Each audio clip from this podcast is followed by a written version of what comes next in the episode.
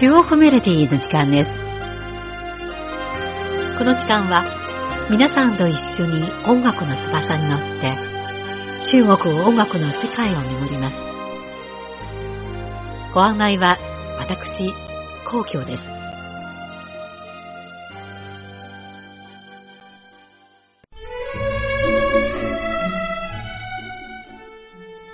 3月8日は国際女性デーです。中国においては女性デーとして全国各地で様々な記念式典と催しが開催されています。これにちなんで今回の中国メロディーは世界で唯一の女性だけの持ち、女書の精神の王国と音楽世界をご紹介しましょう。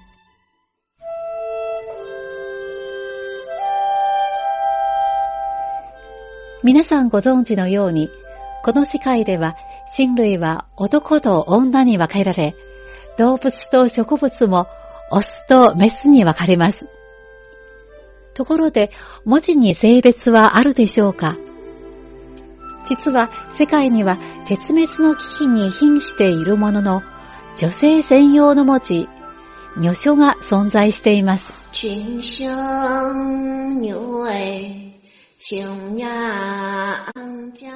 女性は湖南省広栄地方で女性同士の親友、姉妹、親子の間で代々伝わる古い文字で、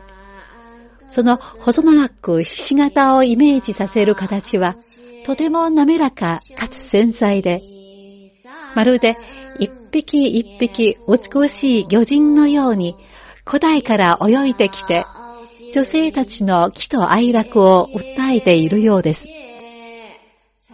そんな女書は世界に残る唯一の女性専用の文字で、この文字はいつ誰によって作られたかは今でも謎に包まれています。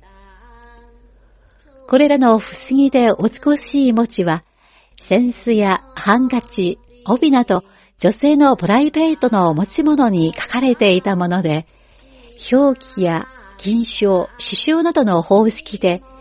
女性間のみのコミュニケーションの手段として伝えられ、地元の女性たちの独自の精神の王国を作り上げました。また、広栄地方は漢民族と八尾族が混ざり合って暮らしている地区で、歌と踊りが上手な八尾族の影響を受けているため、女書の作品はほとんど七軍句の韻文です。歌で創作し、歌で相手に伝え、歌って伝承するもので、奥山に咲く野原と称えられています。では、まずお送りするのは、光栄地方の女書合唱団、光栄女書合唱団の八尾湯、八尾族の目浴です。この歌から奥山に咲く野原と呼ばれる女書の独特な魅力を感じることができるかもしれません。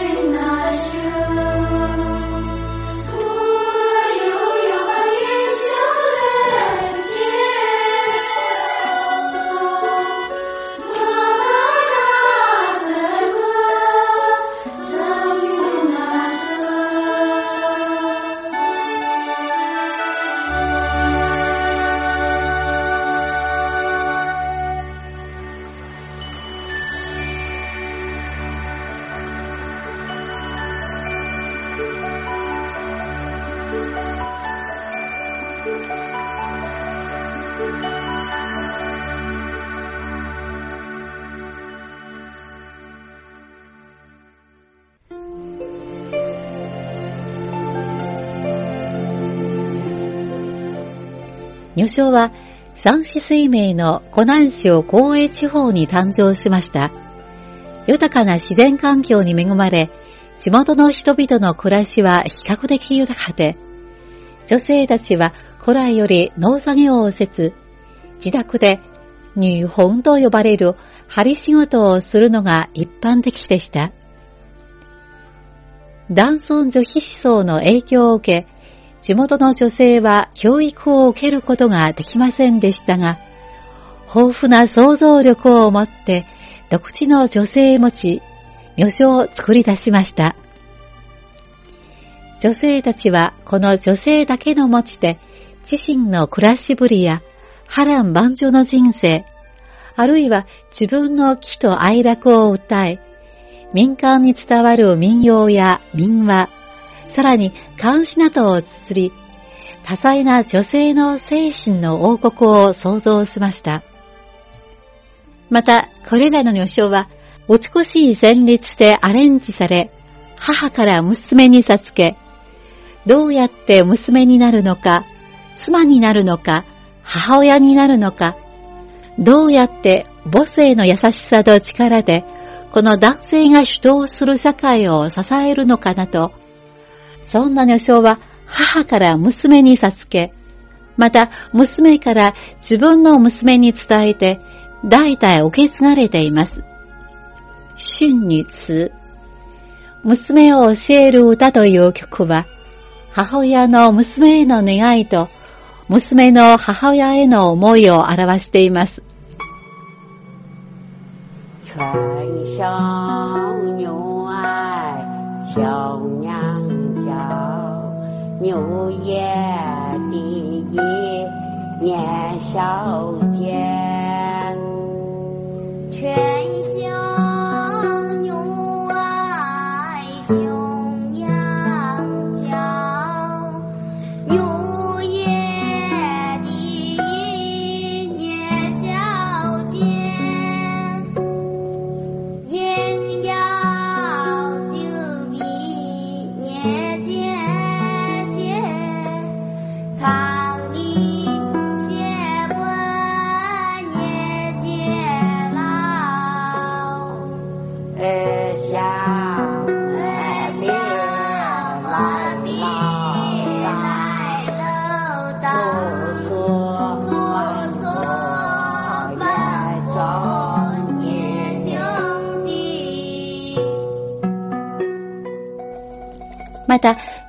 代歌、みなりの歌では、女性が15歳で嫁ぐとき、